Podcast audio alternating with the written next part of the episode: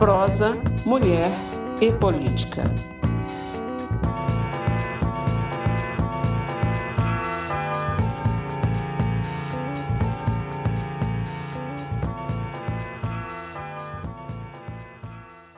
Olá, eu sou Geralda Cunha. E eu sou Maiane Gontijo. E a partir de hoje, nós estaremos aqui de dia, de tarde, de noite, fazendo companhia para você, mulher, homem, LGBTQIA, que queira conhecer as mulheres que fazem política. Venha conosco, está começando Prosa, Prosa Mulher, mulher e, política. e política. O Brasil é um dos países em que a participação das mulheres no mundo da política é um dos piores. Para se ter uma ideia, ele ocupa o terceiro lugar na América Latina em menor representação parlamentar feminina. A nossa taxa é 10%, a menos que a média global, e está estabilizada desde a década de 40, segundo dados do site Politizes. Esse cenário se observa em todas as esferas do poder do Estado, desde as câmaras dos vereadores até o Senado Federal. Essa taxa de representatividade ainda permanece muito baixa, mesmo em um cenário no qual 51% das eleitoras e eleitores são mulheres. Diante desse quadro, percebe-se que as mulheres não têm alcançado as esferas de poder do Estado de maneira igualitária, o que as deixa à margem dos processos de elaboração das políticas públicas. Ou seja, as mulheres não se encontram devidamente representadas nesse sistema político vigente. A subrepresentação feminina na política gera consequências que se refletem principalmente, mas não unicamente, na idealização construção e execução de políticas públicas que considerem as questões do ser mulher. Como mudar essa realidade? Em Goiás, a organização Goianas na Urna, com o mesmo objetivo, atuou nas eleições municipais com o intuito de promover o aumento da representatividade feminina. Desde 2016, a Associação de Mulheres da Comunicação mantém o projeto Segundamente, onde entrevista mulheres, não só candidatas a cargos eletivos, mas mulheres autônomas, especialistas, doutoras que ocupam espaços de poder e são referências em seus espaços de atuação. O projeto Prosa, Mulher e Política, soma-se à tarefa de dar voz às mulheres que fazem política, não só a política de cargos eletivos mas a política em que a participação e a integração se dá cotidianamente, na casa, no trabalho, na escola, na igreja, na polícia, nos meios de comunicação, enfim, nos mais diferentes espaços onde as mulheres estão, exercendo papéis fundamentais, mas, no entanto, continuam seguindo invisibilizadas. Você se identifica? Conhece uma mulher assim? Então, vem com a gente. Mande para nós a sua sugestão de entrevista para que a gente possa colaborar em ampliar o conceito de participação política e, sobretudo, dar visibilidade às mulheres que fazem política com P maiúsculo. E nossa prosa de hoje é com a Lu Alves. Ela é sulista, mas paulistana de coração. Pesquisadora, facilitadora de, da maternidade, mentora e autora do livro As Mães que Se Cuidem. Influenciadora digital pode ser encontrada no perfil Livre como uma Mãe no Instagram, com mais de 20 mil seguidoras e seguidores. Pois é, olá, Lu. Antes de a gente começar a nossa prosa, a gente quer que você se apresente, fale para as nossas e os nossos ouvintes, internautas. Quem é Lu? Olá, muito obrigada pelo convite, meninas. Eu Estou muito feliz de estar estreando esse programa com vocês. Bom, quem eu sou? No momento, olha, eu vou dizer que eu não, não eu sou paulistana de coração, mas no momento eu sou também estou morando em Céu, com Santos, e eu me sinto como eu eu sou, né? Eu sou uma mulher que está se descobrindo cada vez mais mulher na sociedade de hoje, né?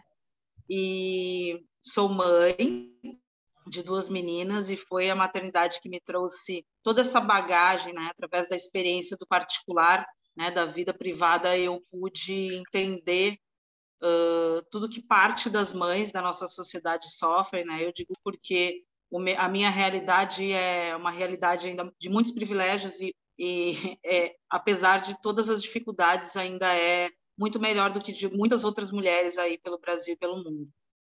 Então, eu sou esse, esse ser humano aí que tenta é, se melhorar a cada dia, né? Ser uma mulher melhor para a sociedade, ser uma mãe é, melhor para as minhas filhas e ser um ser humano melhor nessa minha passagem aí pela Terra. Então, acho que eu sou essa, esse, esse ser humano aí, feminino. É isso tudo, não é, Lu Alves? Isso tudo. É. Lu, e como influenciadora, é, é, perceptível que você faz, fez uma opção, né? Falar de maternidade de uma forma leve, mas sem se tornar piegas. É, ver este nicho, né? Essa forma de encarar este desafio da maternidade, do maternar, né? E, e com uma forma leve, descontraída, né? Bom, eu eu já trabalhava, né? Desde o desde quando eu tive minha primeira filha, né, o que me, o que me fez com que eu fosse para esse campo da maternidade, da infância, foi a minha primeira filha, foi quando eu trabalhava no mercado de trabalho, né, como muitas mulheres, nesse universo, né, com um pouco mais de tempo que eu tinha, eu comecei a entrar em redes de mulheres, de redes de mães empreendedoras, entender assim é, que eu não estava sozinha, né, e isso foi me dando assim também uh, ideias, né, de como empreender, do empreender foi porque eu estava precisando mesmo e aí eu comecei a pesquisar e comecei a me identificar cada vez mais com esse universo e, e comecei a defender a infância, né? Então criei um negócio social que era o guia fora da casinha, né?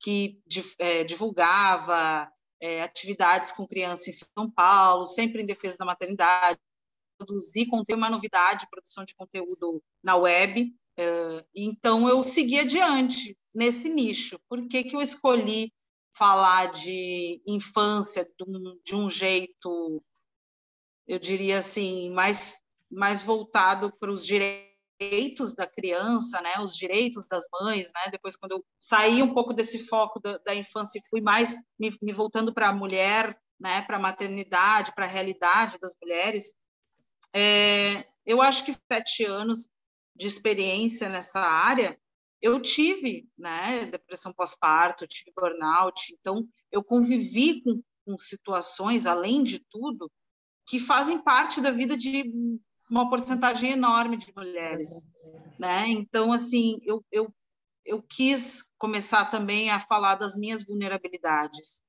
é, porque eu, apesar de acreditar que, nossa, é um risco, eu estou me expondo, né? Eu estou aí falando, as pessoas vão me julgar.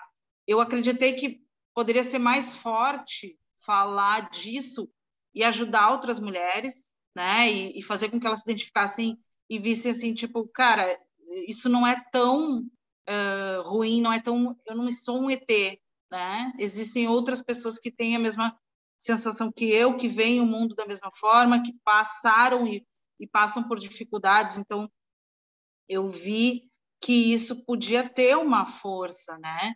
E eu sempre tive, desde a minha infância, assim, uma, uma coisa de ajudar, né? Acho que, sei lá, veio isso do meu pai, ele era uma pessoa assim da, que tirava o casaco e dava para a pessoa que morava na rua, a, abria os armários de casa, às vezes doava coisas que minha mãe não queria que doasse, que a gente ia comer e ele estava doando, chamava a gente para dentro de casa para dar comida, pra, sabe?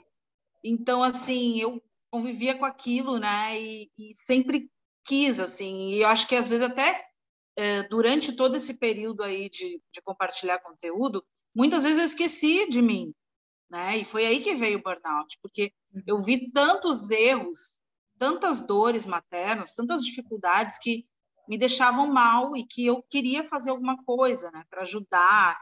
Então, eu compartilhava conteúdo, eu às vezes estava ali exausta, acabada, mas estava querendo produzir conteúdo, produzir, produzir, né? Então, algumas vezes me perdi nisso também. E todas essas coisas eu, eu acho importante compartilhar, porque sempre tem alguém sentindo dores parecidas, né? Então, não, eu, eu acho que é mais forte a vontade de, de fazer com que as pessoas se identifiquem, entendam que não é tão, tão ruim estar e a gente não está sozinho, né? A gente precisa se unir, eh, do que o medo de e a vergonha de me expor. Sim. E, e Lu, é muito interessante eh, o que você traz para a gente em relação, eh, tem muito a ver com o, o cuidado com o outro, né? com a outra pessoa. E o escritor israelense Yuval Noah Harari, ele tem um livro chamado As 21 Lições para o Século XXI. E dentre é, o que ele elenca como profissões que vão permanecer no século XXI, estão ligadas às profissões que estão ligadas ao cuidado. E nós sabemos que as mulheres são as maiores cuidadoras, né? a começar do cuidado com os filhos, com a família.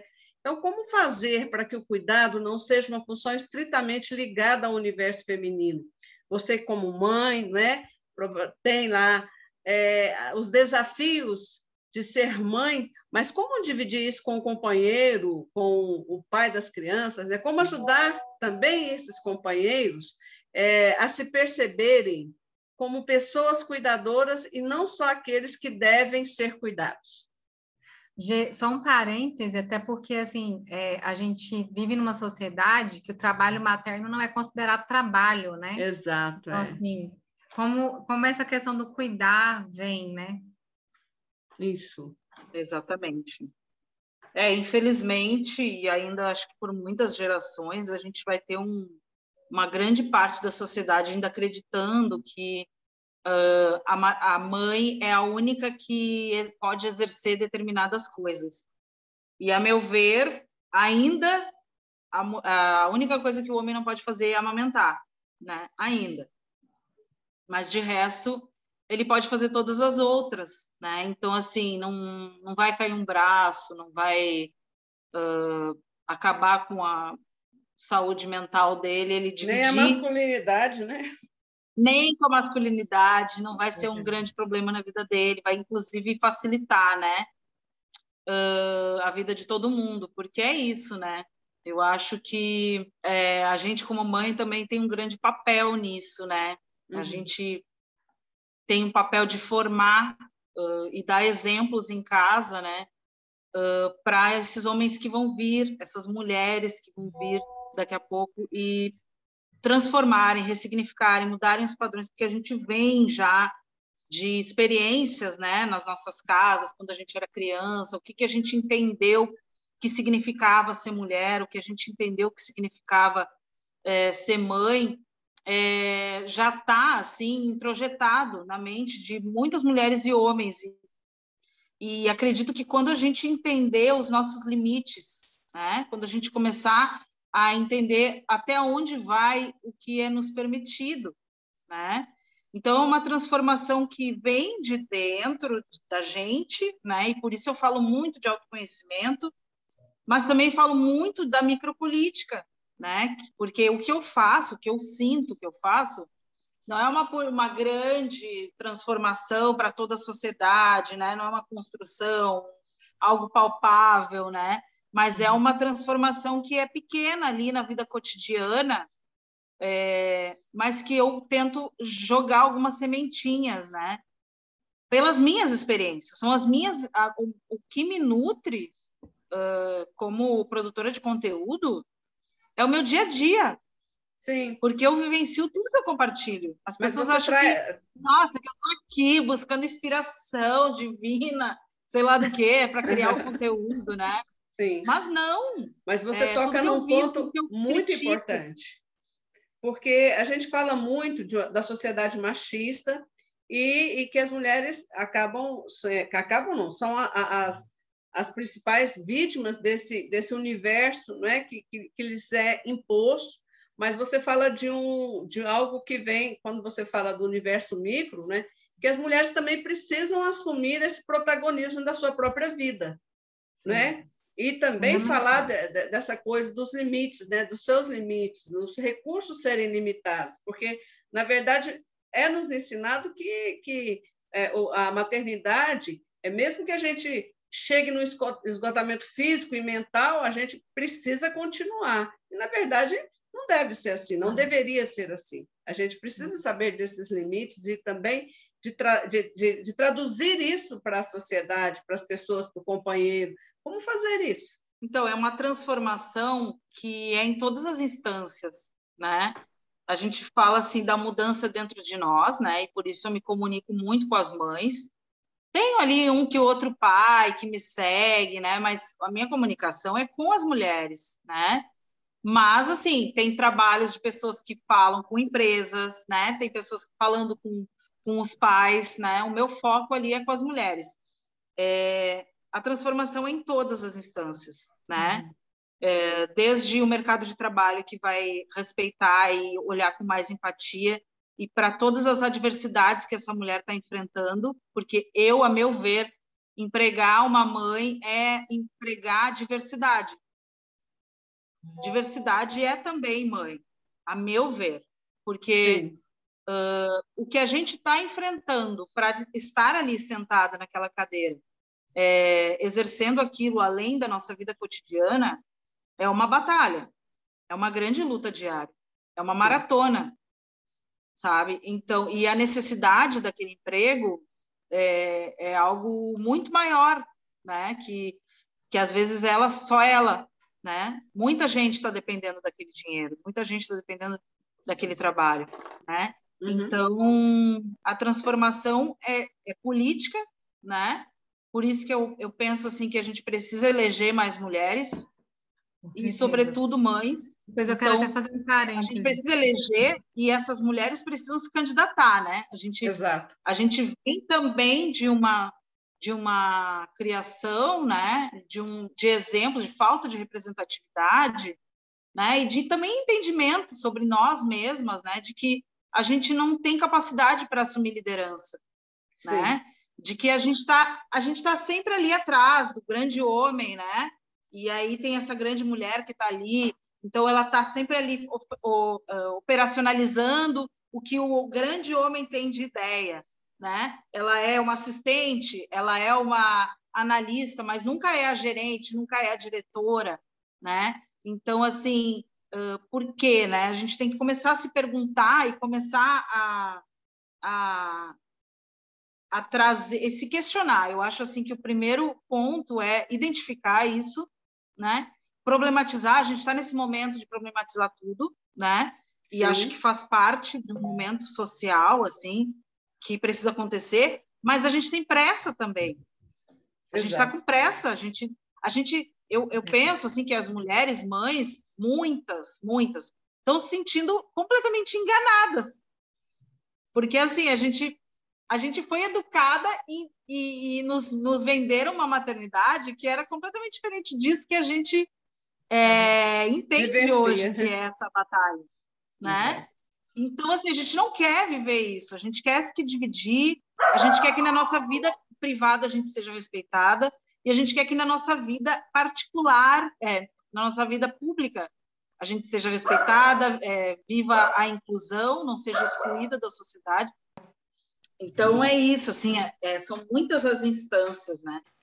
Sim. E eu vejo que o meu trabalho é focado nas mulheres, mas eu me junto, né, e, e somo ao discurso de inúmeras outras organizações, né, e de outras é, entidades, personalidades que estão aí na luta em defesa dessa inclusão, dessa é, dignidade, né? Porque o que as mães, sobretudo a solo, né, as mães negras, né, quando, quanto mais a gente fizer um recorte, mais a gente vai ver é, a diversidade, mais Sim. a gente vai ver dificuldades enormes para estar naqueles lugares. Né? Então, é, a gente tem que elevar, né, destacar essas mulheres, que são poucas ainda, né, mas que estão aí numa luta, né, e procurar as nossas referências também. Eu busco muitas referências que eu me identifique, sabe, uhum. para trazer isso para mim, para também fazer com que, tá, eu não estou sozinha, tem muito mais gente que, olha, tá lá em cima e passou por que eu passo. Exato. Acho que isso é fundamental na nossa vida privada, sabe, na nossa Sim. vida ali cotidiana, porque a gente se desmerece também quando a gente está nessa batalha que é solitária.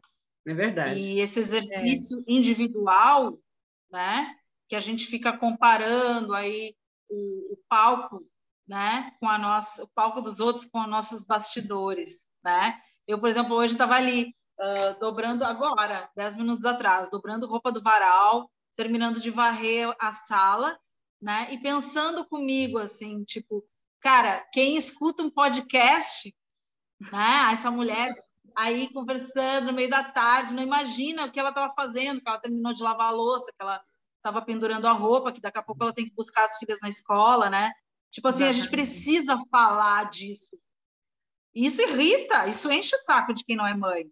Exato. Quando a gente fala dessas coisas, as pessoas, tipo, desmerecem, né? Desmerecem, acham que é uma bobagem. Sim. A gente precisa, porque Sim. também a gente precisa desmitificar essa, essa imagem da mulher perfeita e que uhum. é vencedora e que não viveu nenhuma adversidade na vida, né?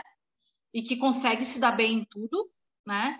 E ao Sim. mesmo tempo consegue uh, fortalecer o corre das outras, né? Que claro. às vezes se olham para isso e acham que, nossa, não, eu só vou conseguir dar certo, me realizar quando eu estiver plena, quando eu tiver alguém para cuidar dos meus filhos, quando eu tiver eu fazendo é, isso, tipo, explodindo de, de audiência, quando eu tiver um bom salário, não. Né? As nossas vitórias são cotidianas, são pequenas vitórias, e a gente tem que celebrar o tempo todo. Sim. O tempo todo, porque a facilidade né, que, da gente cair nessa armadilha de comparação, de desmerecimento, de cansaço, de só enxergar esse lado difícil é muito uhum. grande. A vereadora Ava Santiago, aqui de Goiânia, ela é, aprovou um projeto relacionado a, chama Empregue uma Mãe, né? Porque ela é uma mãe, tem uma criança de dois ou três anos, acho que é dois para três anos mesmo, o Davi. E aí ela viu essa necessidade, ela está no primeiro mandato dela e, e, aprovou esse projeto na Câmara, né, que deve seguir para a sanção do, do, prefeito. E acho que agora vale uma pressão nossa, né, Geraldo, das mulheres para que ele seja aprovado, seja Sim. referência para outros lugares do Brasil também, saiu na mídia ninja, enfim. Sim. E nesse aspecto, Lu, já vou emendar a pergunta que a G falou aqui, vou até uma diminuída. Uhum. É, na sua opinião, como superar o desafio de, e fazer com que as mulheres tenham o mesmo espaço que os homens, seja na política parlamentar ou nos espaços públicos que ainda hoje prevalece masculino? É, eu acho que no momento a gente precisa de cotas. Né? A gente vai precisar de imediato. Né? E acho que isso já está acontecendo, né? Já tem lei que está regulamentando isso, e os partidos, às vezes, estão até buscando mulheres, estão preparando mulheres internamente para se eleger, para colocar gente, porque quanto mais gente, afinal de contas, melhor para os partidos também, né? Quanto uhum. mais mulheres, enfim, quanto mais gente lá, né? Nas câmaras, nos, no Senado, Sim. enfim. É, então, eu acho que, sobretudo nesse início, a gente vai precisar de cotas em empresas, de iniciativas que são é, legislativas, né? Eu, eu acredito muito assim na, na importância das políticas públicas de início, né? De incentivo às empresas, de alguma, algum retorno, porque infelizmente a gente precisa disso pensando aí na iniciativa privada, né? Sim. É, ninguém, é, ninguém é bonzinho é, uhum. sozinho, né? As, as pessoas a, a, não querem só marketing, né? é, é, legal isso também, mas elas querem também algum, algum privilégio, alguma vantagem, né? Uhum. De posto, de produção, enfim. Sim. A gente precisa disso, eu acredito.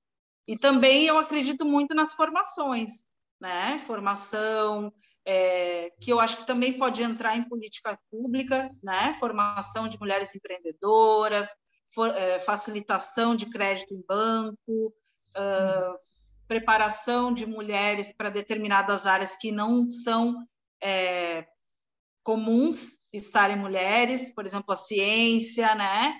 A gente tem aí uma defasagem, por exemplo, de mães, quando, quando se tornam mães na ciência, elas abandonam ou são é, reduzidas né, nos seus cargos. Então, apesar né, da gente ter alguma regulamentação, né, eu, por exemplo, quando fui demitida, é, eu não tinha nem cumprido aquele, aquele um mês, dois meses que tem de vantagem. Eles pagaram uma multa e já me botaram para a rua, eu nem sentei na minha mesa, né? Então, é, apesar de políticas públicas, a gente ainda tem gente que quer atropelar, né? E de qualquer jeito excluir a mãe é, dos lugares, né? Então, uh, eu acho que o mínimo são as políticas públicas, né? é o mínimo. Sim.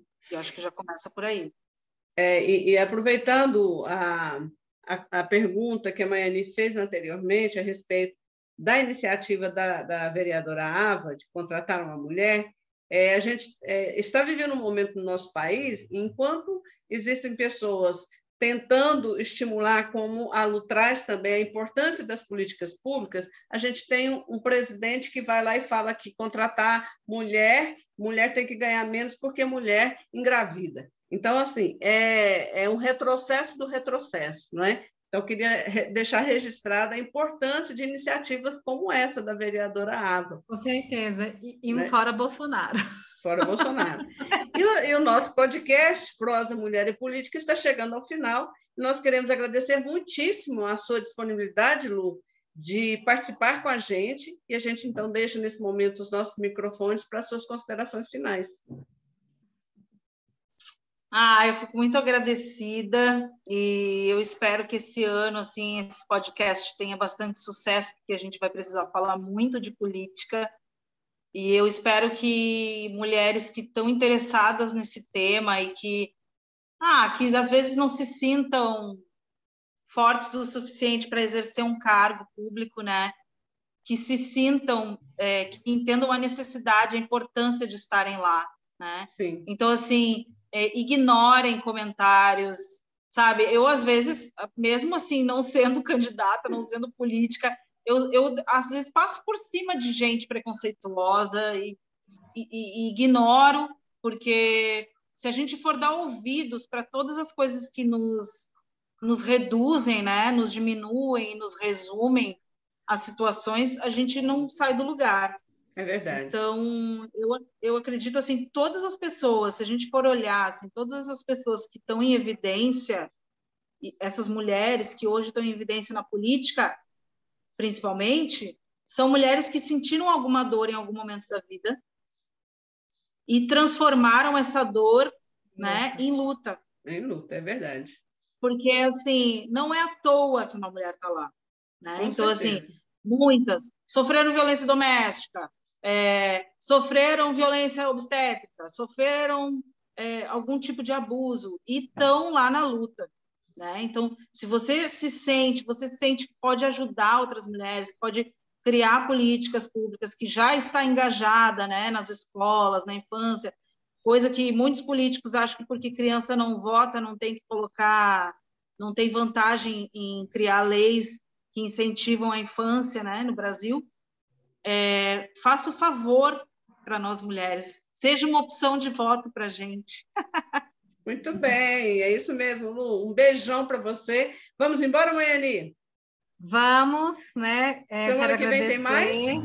Tem mais, semana que vem tem mais, né? Quero agradecer a Lu por estar estreando com a gente esse projeto.